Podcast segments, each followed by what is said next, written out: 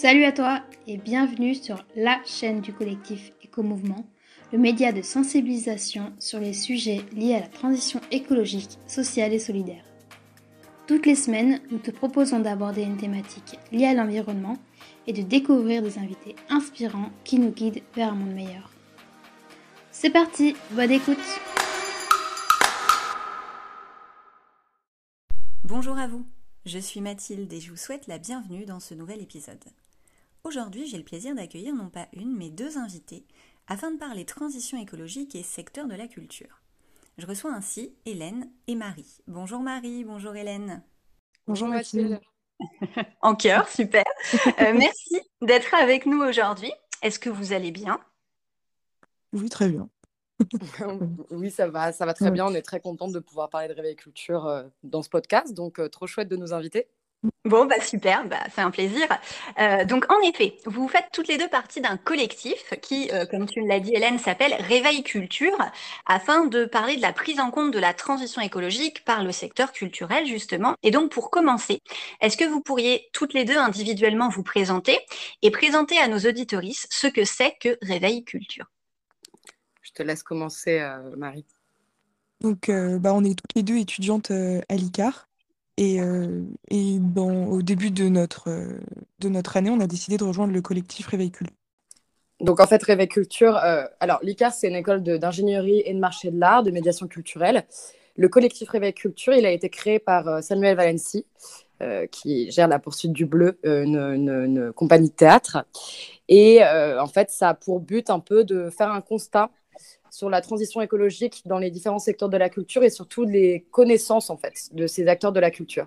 Et donc nous en fait en tant qu'étudiante on a, on a eu très envie de, justement pouvoir y participer et ça existe depuis déjà deux ans maintenant. Ok, donc déjà deux ans en effet. Euh, donc tu, tu étais en train de nous dire que c'est à l'initiative de Samuel, c'est ça? Tout à fait. D'accord. Et donc comment l'idée, alors on va essayer de parler peut-être un petit peu pour Samuel, mais comment l'idée à la base est venue de ce projet et de ses études? Bah alors, euh, pour, pour Réveil Culture, ce qui s'est passé, c'est que la première édition de Réveil Culture, elle a eu lieu pendant le Covid. Et en fait, on s'est rendu compte euh, pendant le Covid que la culture était considérée pas comme indispensable. et, euh, et, donc, ça a un peu interpellé les étudiants qui se sont dit, mais en fait, on considère que la culture est non seulement indispensable, mais aussi qu'elle participe à des enjeux qui sont clés aujourd'hui, comme l'écologie. Et donc, on a eu envie, enfin, nous, on n'y était pas encore à ce moment-là, mais les étudiants, quand ils l'ont créé, ont eu envie de se dire, nous, on travaille dans la culture, on a comme, comme souhait de pouvoir évoluer dans une, dans, au, sein, au sein de métier de la culture, mais aussi dans une culture qui soit responsable. Et donc, c'est comme ça vraiment que le projet est né, et c'était en plein milieu du Covid, donc ça, ça a un petit peu, euh, en tout cas, sauvé moralement euh, euh, des âmes d'étudiants en perdition, quoi. Ok, donc vous, vous n'y étiez pas euh, pendant cette première étude. Est-ce que vous pourriez quand même nous faire un petit topo justement de euh, qu'est-ce qui a été étudié, qui euh, exactement a répondu et quels sont les résultats pour cette première étude? Marie, comme tu fais partie du pôle analyse, je te laisse un peu embrayer là-dessus. mais je crois que Marie a un petit problème de ah connexion. J'ai l'impression qu'elle s'est déconnectée. Donc, si toi, Hélène, tu te sens de, de nous en parler en attendant qu'elle y aller alors, euh, alors, pour le coup, c'est Marie qui, qui, euh, qui, elle, a vraiment eu ce, ce, rôle, en tout cas cette année, euh, pour Éveil Culture, d'analyse de, un peu des données pour, pour l'étude. Mhm. Mais finalement, ça, ça, ressemble pas mal à l'étude qui a été faite il y a quelques années. C'est-à-dire que le but, c'est d'avoir un certain nombre de personnes qui vont être interrogées on essaye d'avoir un nombre de personnes égal en fonction des différents secteurs de la culture. Donc, on essaye à travers ça de balayer quand même tous les secteurs de la culture. Après, on se rend bien compte qu'on ne peut pas être aussi exhaustif qu'on le voudrait. Mhm. Donc, euh, on a quand même certaines limites euh, là-dedans. Et euh, vient alors un questionnement, en fait, qui a été réfléchi par les étudiants, un questionnaire qui va être soumis à ces, à ces professionnels. Et donc, c'est un mélange, en fait, de professionnels, mais aussi d'étudiants. Et suite à ça, on va analyser les données pour vraiment voir déjà si les personnes savent euh, ce que c'est par exemple que l'acronyme RSE, savent, euh, enfin sont eux investis dans leur vie personnelle et dans leur vie professionnelle euh, dans le développement durable, considèrent que ça a une place importante dans la culture, checker aussi les connaissances en fait de ces acteurs, de ces acteurs finalement par rapport à, à, cette question de transition écologique. Marie? Oui.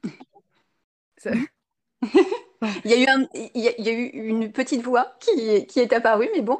Euh, Marie, est-ce que tu, tu, veux compléter euh, ce qu'a dit Hélène ou euh... non, bah, je, suis assez, je trouvais ça justement assez complet, assez clair. Ok, et donc au niveau des, euh, vous parlez du secteur de la, de la culture, euh, au niveau du déploiement, vous avez fait euh, un déploiement plutôt parisien ou un déploiement plutôt français de ce, de ce questionnement et de ces études? Justement, bah, je crois que ça a été assez parisien, même si il y avait quelques étudiants dans notre collectif qui pouvaient venir de province et avaient quelques contacts en province. Je pense que ça a été très centré sur la région parisienne.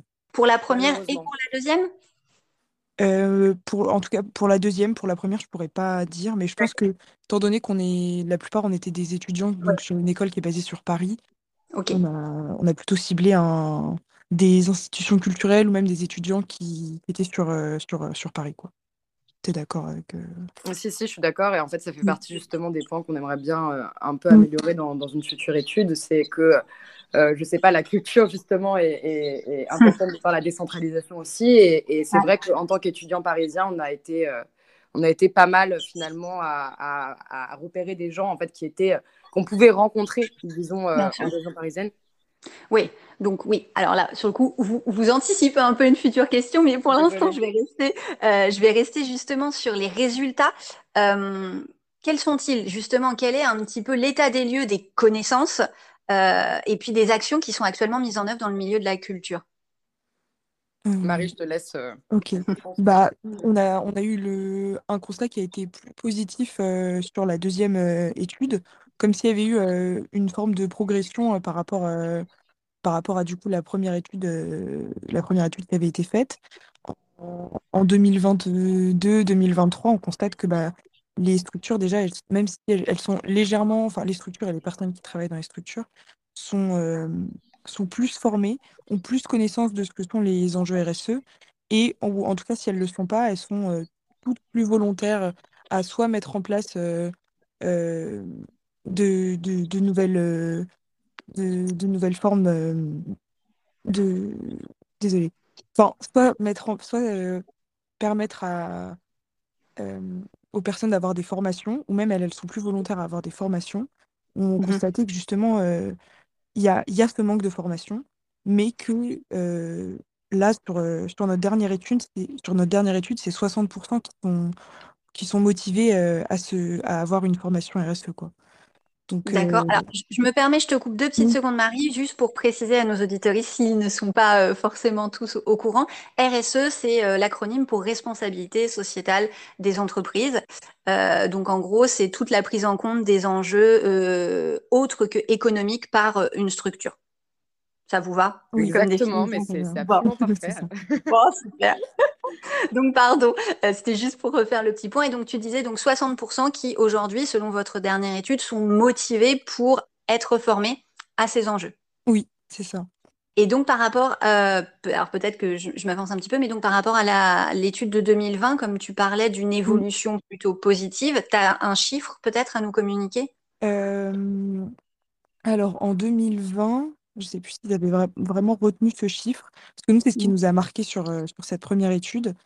Mais je ne sais même pas s'ils avaient. En fait, on n'a pas eu utilisé les mêmes, les mêmes questions, donc vraiment le même, ah, le même, le même outil. Mais c'est justement, on a essayé de, de différencier la deuxième étude et d'essayer de, de peaufiner et d'y ajouter notre propre touche euh, avec des, des questions que nous, on avait, enfin, qui nous paraissaient plus actuelles ou plus concrètes. Ok. Et je crois que Alors après, après on, remarque quand même, euh, il y, y, a quand même certaines questions qui, euh, qui sont revenues, et notamment sur euh, les formations dans les professionnels. On s'est rendu compte qu'il y avait quand même, en tout cas dans l'échantillon que nous, on a, on a interrogé, parce qu'il faut savoir qu'on n'a pas interrogé les mêmes personnes sur la deuxième étude que sur la première. Oui. Ok. Donc euh, ça peut être ça peut être un facteur important à préciser parce que euh, mhm. peut-être qu'on a eu un peu de chance et que les personnes qu'on a interrogées avaient été plus formées. Mais on s'est rendu compte du moins qu'il y avait eu quand même une augmentation euh, de personnes de personnes formées à ces enjeux dans les secteurs professionnels, mais que mais que néanmoins en fait les étudiants étaient restés moins formés que les professionnels. Donc ça ça nous a pas mal interloqué. D'accord, donc c'est-à-dire que les étudiants de 2022 sont moins formés que les étudiants de 2020. Non, ça veut dire que les étudiants de 2022 sont moins mhm. formés à ces enjeux écologiques que les professionnels en fait des secteurs de la culture. D'accord. C'est-à-dire que ah, les futurs professionnels en fait de la culture ne mhm. sont pas vraiment formés à ces enjeux. Et on mhm. pourrait penser, euh, on n'a pas non plus, enfin, on pourrait penser que les, professionnels n'ont pas forcément tout le temps des formations euh, mises à leur disposition, mais finalement, euh, on se rend compte, en tout cas à travers les résultats de notre étude cette année, que les professionnels sont quand même un petit peu plus formés que les étudiants. Ce qui est important parce que parce que les futurs professionnels de la culture, c'est quand même des étudiants, donc c'est important à noter. Mais c'est intéressant parce que sur le coup, ça fait un, petit distinguo entre la formation initiale, donc la formation euh, suivie par les étudiants, et les formations continues qu'on va suivre tout au long de notre vie. Donc en effet, euh, ça montre quand même la, le, fonctionnement de cette formation continue, donc la formation pour les professionnels déjà en place. Exactement. Ouais. Mais en gros, là, ça anticipe un peu justement la question qui me vient après, c'est quelles sont les perspectives suite à ces résultats? Alors, euh, là, je, vais prendre la parole parce que euh, faut savoir que Réveil Culture, c'est une étude, mais c'est aussi un événement. C'est-à-dire que euh, le collectif met en place l'étude et suite à ça, on met en place un événement qui est là déjà pour révéler les résultats de l'étude. Et, là, en l'occurrence, notre événement a aussi été composé en trois temps d'un planning d'artistes, d'initiatives écologiques intéressantes et enfin d'une table ronde. Donc nous, au sein de l'étude, en fait, on ne donne pas forcément des clés, en fait. Euh, c'est vraiment une, sorte de constat euh, qu'on essaye euh, d'avoir exhaustif, mais voilà, qui a encore des lacunes. Et donc, le but de l'événement, c'est d'inviter pour le coup des professionnels qui soient inspirants et qui puissent nous présenter en fait des initiatives intéressantes. Et donc, pendant l'événement de, Réveil Culture qui a eu lieu en janvier dernier à Fluctuart, la péniche urbain de, Nicolas Logero-Lasser, on a décidé euh, d'organiser une table ronde dont moi j'étais responsable pour le coup, euh, sur les formations justement des étudiants et des professionnels, avec comme invité euh, Clémence Gros qui est la chargée RSO du musée du Quai Branly, Valérie Martin qui est la chef du service mobilisation citoyenne et médias de l'ADEME. Alors l'ADEME c'est l'agence de la transition écologique pour ceux qui ne connaissent pas, parce que c'est pas forcément évident quand on entend l'acronyme. on avait Salomé qui est une étudiante qui était avec Marie en fait dans le pôle analyse euh, de Réveil Culture. Et on avait aussi euh, Ludivine Marquand, qui est euh, une spécialiste en recrutement dans les métiers de la culture et du sport et qui a une appétence particulière pour finalement les sujets, les sujets RSE parce qu'on se rend compte que c'est important aussi dans les fiches de poste potentiellement d'avoir des missions qui soient plus, disons, dirigées aussi vers ces, vers ces enjeux-là qui sont vraiment un réel changement au sein des secteurs professionnels. Donc déjà, on avait cette table ronde qui propose en soi déjà des solutions sur une question du, moins qui euh, discutent mhm. un peu euh, de, cette question des formations. Et donc le but, c'était d'avoir un maximum d'étudiants en fait qui soient là pour l'écouter et de professionnels.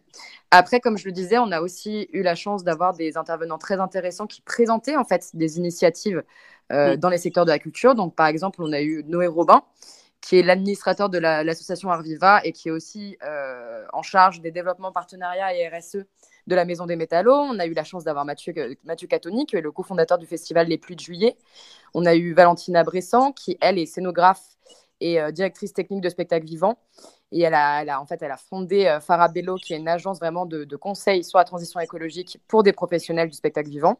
Et enfin, Mathieu Boncourt, qui est euh, le directeur de la com et RSE, donc responsabilité euh, euh, sociétale des entreprises, euh, du, Palais de Tokyo. Et c'est intéressant d'avoir Mathieu Boncourt parce que déjà, il a cette double casquette de communication et de RSE, ce qui est, ce qui est intéressant parce qu'on va pouvoir doublement communiquer dessus. Et en plus de ça, c'est le seul directeur RSE d'une institution culturelle. Ok. Désolée, c'est un euh, gros blabla. non, tu as donné beaucoup de noms, donc ça c'est intéressant aussi de montrer l'aspect très multiple des différents acteurs et différentes actrices qui ont pris part quand même à la diffusion des initiatives. Euh, et si je reviens un tout petit peu justement au, à l'état des lieux et au diagnostic, donc j'ai cru comprendre qu'en effet, il y avait la volonté de former, il y avait une problématique de formation initiale des étudiants qui était donc euh, à, à, travailler.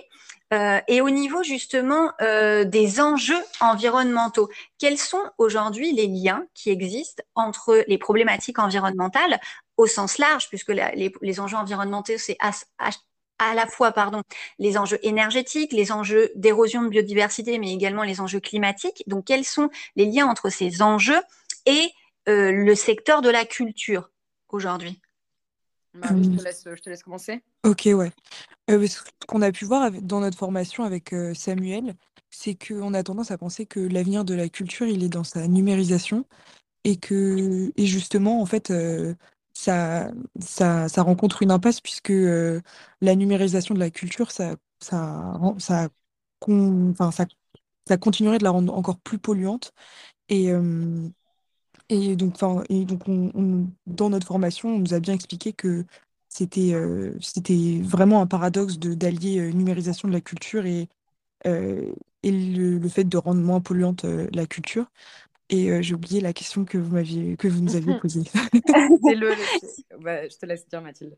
non, non, en gros, c'était quelle, quelle, est aujourd'hui la problématique entre le secteur de la culture? En quoi la, la culture doit-elle prendre en compte les enjeux environnementaux par rapport à ses actions au quotidien? Et, bien justement, en fait, par exemple, essayer de refuser dans certaines structures de absolument avoir cette course au numérique, je pense que ça pourrait être une des, des solutions. Enfin, on peut le voir avec tout ce qui est mis en place euh, autour de la réalité virtuelle, euh, on nous a vraiment présenté ça comme quelque chose de, qui aurait tendance à, à ne faire qu'augmenter le problème. Et c'est ce qu'on voit dans certaines structures, c'est qu'il y a beaucoup d'expositions en ce moment qui sont faites, euh, qui, qui, vraiment tournent autour de la réalité virtuelle. Mmh dernièrement, dans le métro, je vois qu'il y a aussi des affiches où on essaie de faire visiter Notre-Dame en réalité virtuelle. Et on voit que mmh ça comme solution et comme avenir de la culture, que ce serait sa numérisation, alors que justement, ça, ça contribuerait à, un non-sens si on, mmh pour notre collectif où on essaie justement de rendre compte de, du fait que la culture pollue. Ouais. Donc ça, c'est... Oui, vas-y, pardon, Hélène, vas-y. non, mais plus globalement, en fait, moi, je voudrais parler quand même d'une étude qui est sortie, qui est sortie par The Shift Project, qui est un, think tank qui, pour le coup, œuvre en faveur d'une économie libérée de la contrainte, de la contrainte carbone. Et en fait, ils avaient sorti une étude qui s'appelle Décarbonons la culture. Et en fait, on se rend compte que c'est très, enfin, qu'un des facteurs premiers, on va dire, euh, des émissions de gaz à effet de serre, c'est euh, finalement les transports, évidemment. Et il euh, faut se rendre compte que, par exemple, on, va prendre un exemple hein, pour des festivals de musique.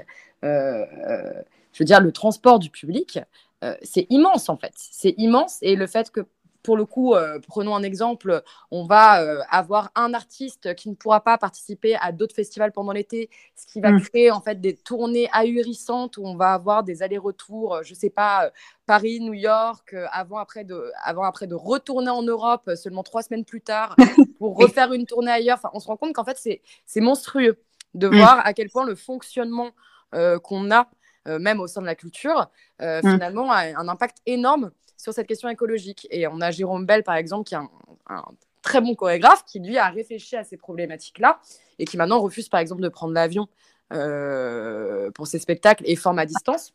Et là, je prends vraiment en l'occurrence un exemple de spectacle vivant et de musique, mais plus largement sur les musées, on s'en rend compte aussi. Et par exemple, euh, le, musée du Louvre qui avait fait son, bilan carbone avait bien noté que là où il émettait le plus, c'était sur le, déplacement de ses publics. Donc voilà, on se rend compte en fait que la culture a quelque chose à réfléchir là-dedans. Euh, et encore, j'en passe parce que euh, le marché de l'art, avec les différentes foires, les différentes biennales, euh, mm. Voilà, euh, quand on voit qu'on a Art Basel Paris alors qu'il existe déjà Art Basel Miami et euh, qu'on va cumuler tout ça, voilà, il y a, y, a, y a, un peu tout un. Voilà, faut restructurer un peu tout ça, faut le repenser. Je pense qu'il y a des choses, il y a des manières très intelligentes en fait de pouvoir le, repenser. Et voilà, et je pense que ça s'applique partout parce que le cinéma, pareil, enfin, je veux dire, chaque tournage est, est extrêmement énergivore. Donc voilà. Mais sur le coup, tu soulèves un point qui, je, je trouve, conclut entre guillemets bien cette, cette question. C'est déjà se poser justement la question de quels sont nos impacts. Et, euh, et ça, c'est intéressant que le secteur de la culture déjà ait ce recul nécessaire. Donc, OK, aujourd'hui, en effet, on a des actions. Chaque action, chaque geste va avoir un impact. Quels sont-ils? Et sur le coup, à partir de ce constat, de cet état des lieux, quelles sont les, les actions qu'il est possible de mettre en œuvre? Exactement. C'est exactement ça ce qu'on voulait faire en tout cas avec, euh, avec Réveil Culture. Ok, et eh ben super. Et justement, euh, aujourd'hui, après une première étude en 2020, une deuxième étude deux ans plus tard, parue en tout début de l'année, quelles sont, euh, selon vous, les perspectives? Alors, vous en avez un tout petit peu parlé au tout début. Visiblement, j'ai cru comprendre peut-être une autre étude, mais bon, bref, à, à vous de me dire. Euh, mm. Vas-y, Marie. Non, non, vas-y, Hélène, parce que justement, ce que tu disais, c'est que bah, pour, pour cette étude, il y avait, il y avait eu un peu une fin, une fin et même avec des ouvertures de perspective, mais qui avait été faite avec donc l'événement l'événement de la nuit de la culture. Donc, ouais, en, fait, on, on, aimerait bien justement se mettre, se mettre tous d'accord là-dessus parce que depuis la nuit du réveil, notre événement, on n'a pas eu l'occasion de pouvoir tous se retrouver euh, à nouveau. On a mhm. comme euh, ambition, je pense, euh, pouvoir parler au nom de tout le monde du collectif en disant ça, de, de continuer en fait, de continuer cet engagement avec la création d'un autre événement et mhm. évidemment la, la, constituer aussi une nouvelle étude qui soit potentiellement plus précise, parce qu'on on, se rend bien compte qu'on avait des lacunes. On en a parlé tout à l'heure. C'était mhm. essentiellement euh, voilà, des personnes qu'on a interrogées de régions parisiennes, ce qui est quand même très gênant. On n'a pas distingué le privé et le public. Voilà, mhm. y a, on n'a pas, pas pu interroger exactement le même nombre de personnes, que ce soit en édition, en spectacle vivant. Voilà, donc tout ça, on le dit dans notre étude, mais on a, on a quand même à cœur, disons, de pouvoir pallier ces défauts-là et de pouvoir proposer une nouvelle étude qui soit encore plus représentative en fait du secteur de la culture et réfléchir à comment euh, rendre ça vraiment concret et pouvoir faire évoluer ces résultats et avoir euh, vraiment un, bon retour en fait sur la manière dont évoluent euh, les étudiants et le secteur de la culture vis à -vis de ces questions-là. Ok, bah super. En effet, de, belles perspectives, donc encore plein de choses à, voir et à approfondir. Ah, mais trop de euh, choses. Est-ce que c'est vraiment trop? Plein de choses, c'est bien. Moi, j'aime bien. C'est pas trop, c'est plein. C'est très chouette. Euh, et donc, pour terminer, euh, où est-ce qu'on peut suivre? Alors déjà, où est-ce qu'on peut peut-être retrouver vos résultats s'ils sont en open source? Je ne sais pas. Oui, oui, oui. Oui on peut les retrouver. Donc, il y a, les, deux études qui sont disponibles sur le site. Le site qui s'appelle Réveil Culture et euh, généralement, c'est le premier qui apparaît euh, à ce moment-là. Ok, donc ça, on, mettra tous les liens, là je, précise pour nos auditeurs, on mettra les liens dans euh, la description du podcast. Donc on retrouve ces études sur votre site. Pardon Marie, vas-y. Oui. Et puis après, sinon, on est présent sur la plupart des réseaux sociaux. On est présent sur LinkedIn, on est présent sur Instagram aussi, sur Facebook. Je ne sais pas si j'en oublie un, euh, Hélène. Non, non, je crois que, je crois que c'est, enfin, on était euh, très présent sur, euh, sur les réseaux, en tout cas sur Instagram et LinkedIn particulièrement. Et oui, en effet, notre, notre site internet qui continue d'être là. Et on a aussi une newsletter qu'on, envoie voilà, de temps en temps, un peu moins maintenant qu'on a fait l'événement. Mais, mais voilà, vous pouvez nous retrouver sur le site internet qui est très complet avec notre manifeste et nos différentes études complètes que vous pouvez télécharger en PDF. Ok, et eh ben super. Et ben donc on mettra les liens euh, de euh, ce site web et puis euh, tous vos liens des réseaux sociaux en description pour approfondir pour ceux qui le souhaitent. Eh bien, on va s'arrêter là. C'était déjà super intéressant. Merci à toutes les deux vraiment d'avoir accepté notre invitation et puis d'avoir échangé avec nous et d'avoir partagé bah, cet engagement, vous l'avez dit, et puis vos actions et vos perspectives d'action. C'était très intéressant. Merci les filles. Merci Mathilde. Merci et merci à vous, euh, chers auditeurs, d'avoir écouté ce podcast jusqu'au bout. J'espère qu'il vous aura plu, qu'il vous aura informé et même inspiré. Et si c'est le cas, eh bien, n'hésitez pas à vous abonner et à le partager autour de vous. Et puis, pour ma part, eh bien, je vous dis à très bientôt pour un nouvel épisode.